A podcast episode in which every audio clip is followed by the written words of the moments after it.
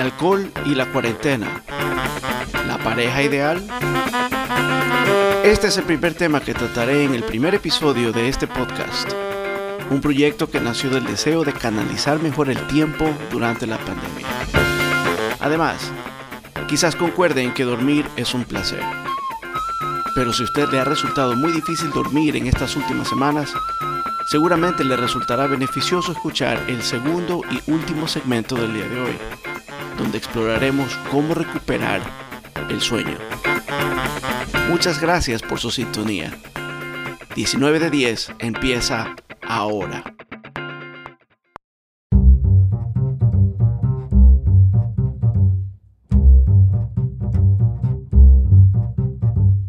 El famoso happy hour ha sido extendido 23 horas más. Las estadísticas más recientes obtenidas a mediados de abril del 2020 intentan medir esta embriagante realidad en tiempos de pandemia. Las ventas de alcohol a través del Internet aumentaron 378% en relación al mismo mes del año pasado. Y las entregas a domicilio de bebidas alcohólicas aumentaron en un sorprendente 1.600% para finales de marzo.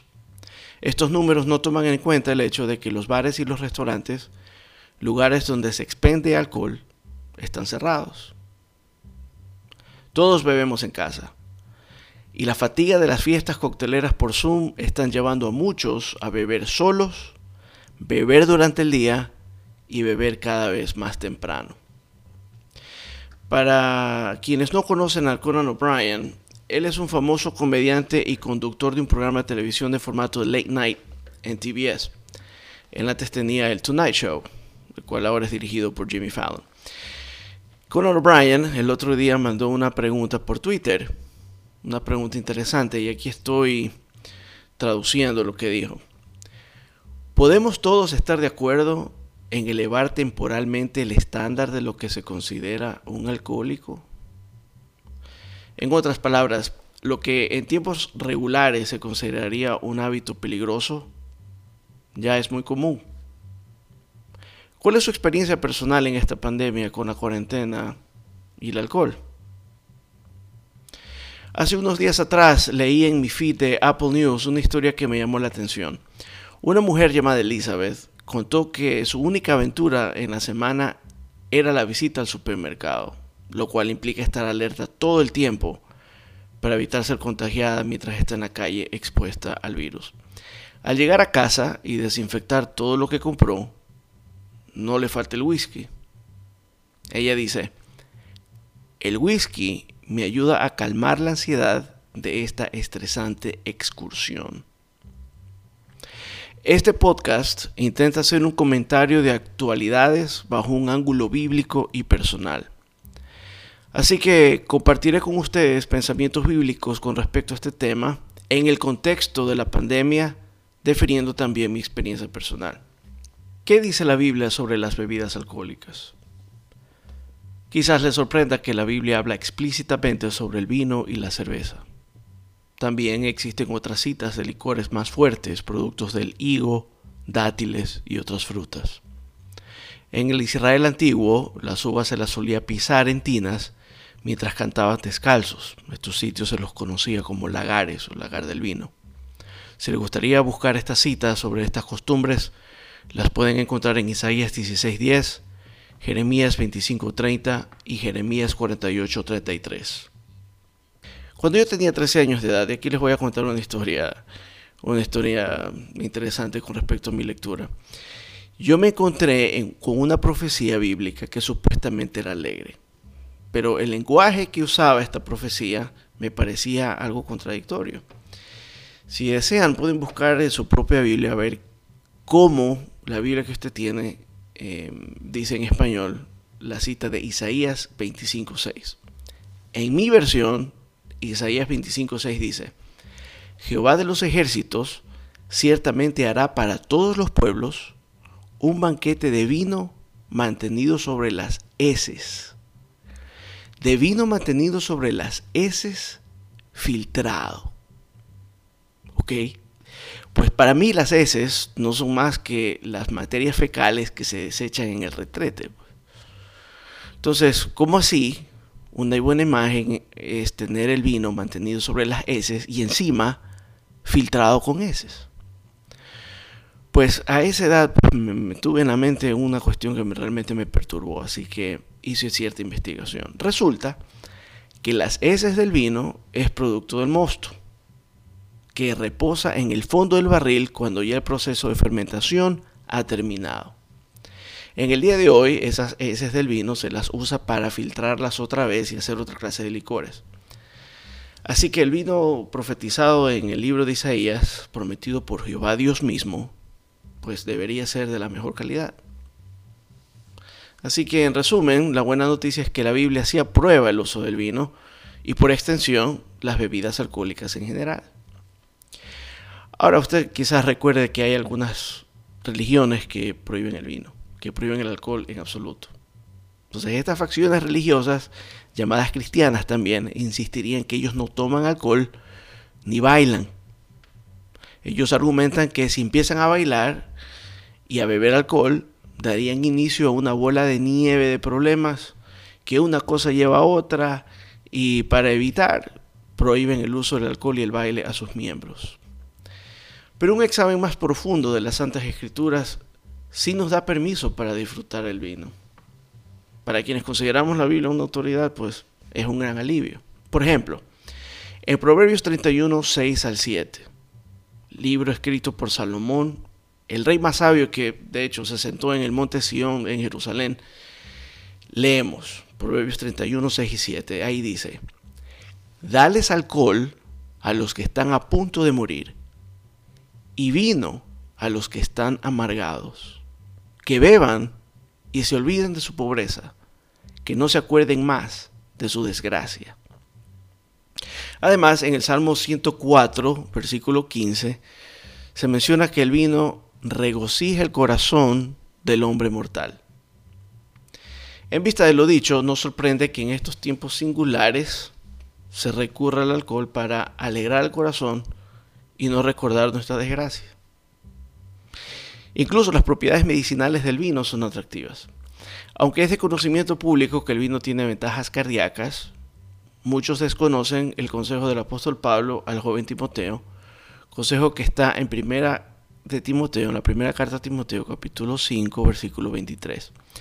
Allí Pablo le dijo a Timoteo, ya no bebas agua, sino que usa un poco de vino a causa de tu estómago y de tus frecuentes casos de enfermedad.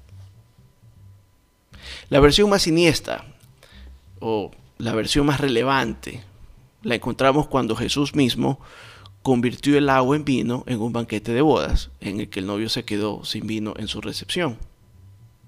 ¿Sabe usted que ese fue el primer milagro que realizó Jesús? Incluso en la famosa ilustración del buen samaritano hay detalles sobre el vino. Si no están familiarizados con la historia del buen samaritano, lo podemos dejar para otro podcast. O pueden, si desean, pueden leer brevemente esa historia en el capítulo 10 del Evangelio de Lucas, desde el versículo 25 en adelante. Para quienes no lo sabían, Lucas fue médico. El que escribió ese el Evangelio según Lucas, la Biblia lo llama como el amado médico Lucas. Y este, este médico cuando escribió ese evangelio, indicó que el vino tenía cierto valor medicinal como antiséptico y desinfectante suave. Parte de la historia del buen, samaritano en Lucas 10, 34 dice, Así que se le acercó, le echó en sus heridas aceite y vino y se las vendó. Luego lo montó sobre su propio animal y lo llevó a una posada y lo cuidó. Interesante. Ahora bien, el abuso del alcohol es también un problema. Si la Biblia autoriza el uso del alcohol, ¿podemos abusar de él? Pues al fin llegamos a la parte polémica del tema. Aunque resulta obvio que el vino es uno de los dones incluidos entre las bendiciones que Dios le ha dado a la humanidad, la moderación en todas las cosas es un principio bíblico y la moderación incluye también al alcohol. Proverbios 21 dice, el vino es burlón, el alcohol incontrolable. El que se pierde por su culpa no es sabio. Proverbios 23:30 explica que quienes pasan horas bebiendo con el vino tienen muchos lamentos e insta a evitar el abuso. El apóstol Pablo explicó que entre las obras de la carne que están en composición a las obras del Espíritu figura la borrachera. Por lo tanto, los cristianos pueden beber alcohol, pero el abuso del alcohol está prohibido. Así que la clave está en el equilibrio. Ese equilibrio varía de persona a persona. Hay quienes beben un vasito de cerveza y ya están del otro lado. Pero hay otros que tienen más resistencia. Aún así, la resistencia al alcohol también viene por la frecuencia con la que uno bebe. Uno quizás al inicio toma un poquito y ya se emborracha. Pero si empieza con un poquito un día y otro y otro, puede resistir más. Uno de los casos más interesantes fue el de Winston Churchill. Winston Churchill fue uno de los primer ministros de Inglaterra durante la Segunda Guerra Mundial. En un almuerzo con el rey de Inglaterra, sorprendió al rey por su capacidad de beber copiosamente y sin un aparente efecto. Se dice que Churchill desayunaba con brandy, tomaba vino en vez de agua, almorzaba con vino y cenaba con porto. Se reporta que el rey le preguntó en una ocasión a Churchill durante el almuerzo, ¿Cuál es tu secreto de beber tanto sin que te emborraches? Con mucha práctica, fue su respuesta. Así que no aconsejo practicar mucho con el alcohol en esta pandemia, porque el abuso del alcohol sí tiene graves consecuencias a la salud en el corto y en el largo plazo. En mi experiencia personal, yo suelo disfrutar el vino y la cerveza cuando cocino los fines de semana empezando desde el viernes. De lunes a jueves, sin embargo, las jornadas son secas. Así trato de mantener el equilibrio y tampoco desarrollar una dependencia. Así que mientras estemos de cuarentena, disfrutemos moderadamente del alcohol y regocijemos el corazón que tanta falta nos hace. Salud.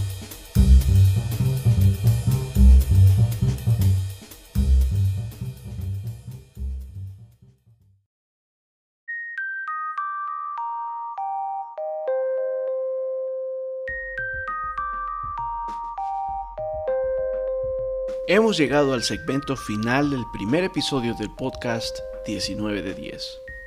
Mi nombre es David Camba, grabando desde la ciudad de Orlando en la Florida Central. Gracias por seguir escuchando. ¿Cómo dormir mejor durante la pandemia? Pues en la investigación previa y necesaria para este segmento, descubrí que el sueño es una ciencia aparte, es un campo de estudio tan extenso que es imposible empacar tanta información en dosis pequeñas y resumirlo en 10 minutos o menos. Como este podcast procura darle un ángulo bíblico a todo tópico en consideración, empezaré el segmento comentando que en la Biblia sí se registran casos de personas que perdieron el sueño. Así que esto no es nada nuevo. Por ejemplo, en el capítulo 6 del libro bíblico de Esther, se relata el caso del rey persa Asuero, que por la ansiedad su sueño huyó, y ese es el término que usa la Biblia. Ahí leemos en el versículo 1, aquella noche el rey no pudo dormir, de modo que ordenó que le trajeran el libro de los registros históricos y se lo leyeran. De esto aprendemos que incluso 500 años antes de Cristo, la falta de sueño no solo afecta al individuo con insomnio, sino a otros. En el caso del rey Asuero, la corte real estuvo despierta también leyendo los libros de historia. En esta pandemia, casi todos tenemos una u otra forma de trastorno de sueño. Y aunque lo cierto es que el insomnio tiene muchas causas, la ansiedad, la ansiedad típica de estos tiempos de coronavirus es la razón por la que muchos que no han tenido problemas para dormir en el, en el pasado, ahora están con este problema. Quizás una noche o dos sin dormir, aunque irritantes, no hagan mucho daño. Pero la ausencia prolongada del sueño es un problema crónico. Más de tres noches sin dormir, incluso semanas sin dormir, afecta crucialmente la salud mental. La ansiedad puede crecer con rapidez exponencial y salirse de las manos. Si ese es su caso, consideremos los siguientes tres factores que van desde lo más sencillo hasta lo más complejo.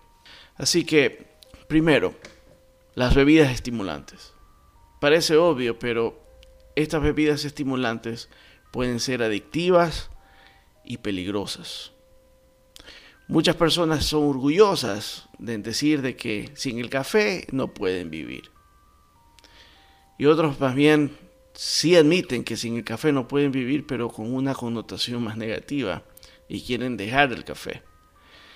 Sea como sea el caso, en este tiempo en donde si estamos en cuarentena y seguimos tomando café, pues es importante eliminar de raíz toda bebida con cafeína. O al menos reducirlas al mínimo si ya tenemos dependencia a estas.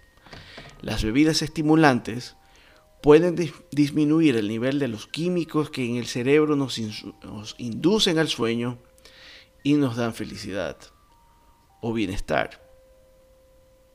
Segundo, nuestra dieta de información digital sí nos afecta.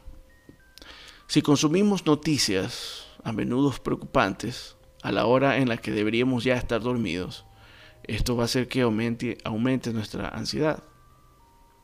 De la misma forma como evitamos el azúcar, carbohidratos y excesivas grasas en una dieta nutritiva, también hay que limitar el consumo de las redes sociales y las noticias tarde en la noche. Lo mismo se puede decir de películas de acción o novelas de suspenso, tanto en libros o en la pantalla antes de dormir. Aunque estas cosas nos apasionan, también nos estimulan. Resultaría mejor escuchar música suave o tomar una ducha con agua caliente antes de ir a la cama, ya que estas son parte esencial de una buena higiene de sueño. Ahora bien, si usted ya ha probado con las llamadas agüitas de vieja, como el té de toronjil, manzanilla y demás, y procura hacer un auto-coaching con pensamientos positivos a la hora de dormir, y aún así el problema persiste, noche tras noche, escúcheme bien, que esto es importante. Busque ayuda profesional pronto. Y el énfasis está en profesional. El automedicarse es una mala idea. Además, mucha gente con buena intención podría recomendarle fármacos de uso controlado para que duerma, entre ellos sedantes potentes. Recuerde que solo un profesional puede darle lo que necesita y en la medida que lo necesita. Por ejemplo, si alguien le dice, mire mi hijita, mi ex esposo, que en paz descanse, tomaba X o Y pastillas para dormir y todavía tengo esas pastillas que le hacían tan bien y te las voy a dar para que duerma porque todavía no se han expirado estas pastillas. Recuerde que lo que funcione para unos no necesariamente es adecuado para otros. Un profesional puede evaluar su situación individual y confeccionar una solución única para usted. No solo con qué clase de fármacos o combinación de estos, pero también en su frecuencia de dosis y cantidad. En este caso, un psiquiatra con experiencia con medicinas y con pacientes de todo tipo puede diagnosticar y tratar su caso. Ninguna persona que no sea psiquiatra, incluso otra clase de médicos que no son psiquiatras, eh, pueden recetar, sí, pero es mejor tener una opinión más bien entrenada y con mucha experiencia. Regresando a la Biblia, es curioso que en Proverbios 3:24, y si gusta puede guardar ese texto, Proverbios 3:24 dice, cuando te acuestes, no sentirás ningún miedo. Te acostarás y dormirás plácidamente. La expresión no sentirás ningún miedo en ese versículo 24 también se puede entender como no tendrás ninguna ansiedad. Así que si leemos otra vez el texto, es claro que la ausencia de la ansiedad conlleva a un plácido sueño.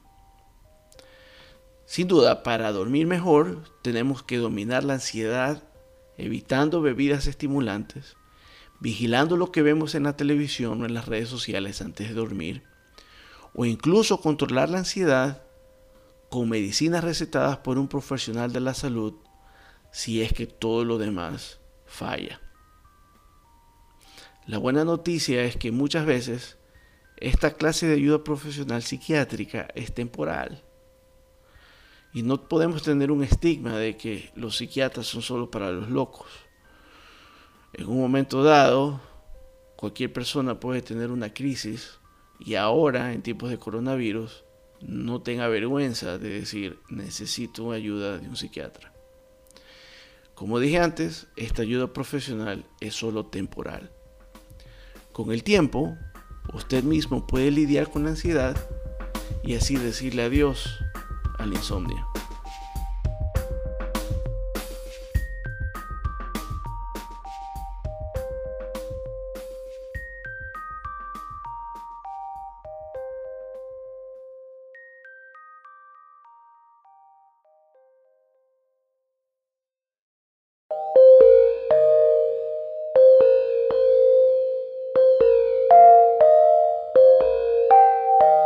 Lástima, se terminó el festival de hoy. Si desean que analice algún tema de actualidad bajo un ángulo bíblico, escríbame a 19de10 Eso es el número 1, el número 9 y luego con letras 19 de 10 gmail.com. Y con todo gusto prepararé un segmento para conversar del tema solicitado. Pueden seguir el podcast también en Instagram y comentar en las fotos con algún tópico que les gustaría que se trate en este espacio. Antes de irme, los dejo por hoy con dos preguntas. Primero, ¿cuál diría usted que es el mayor obstáculo para la felicidad?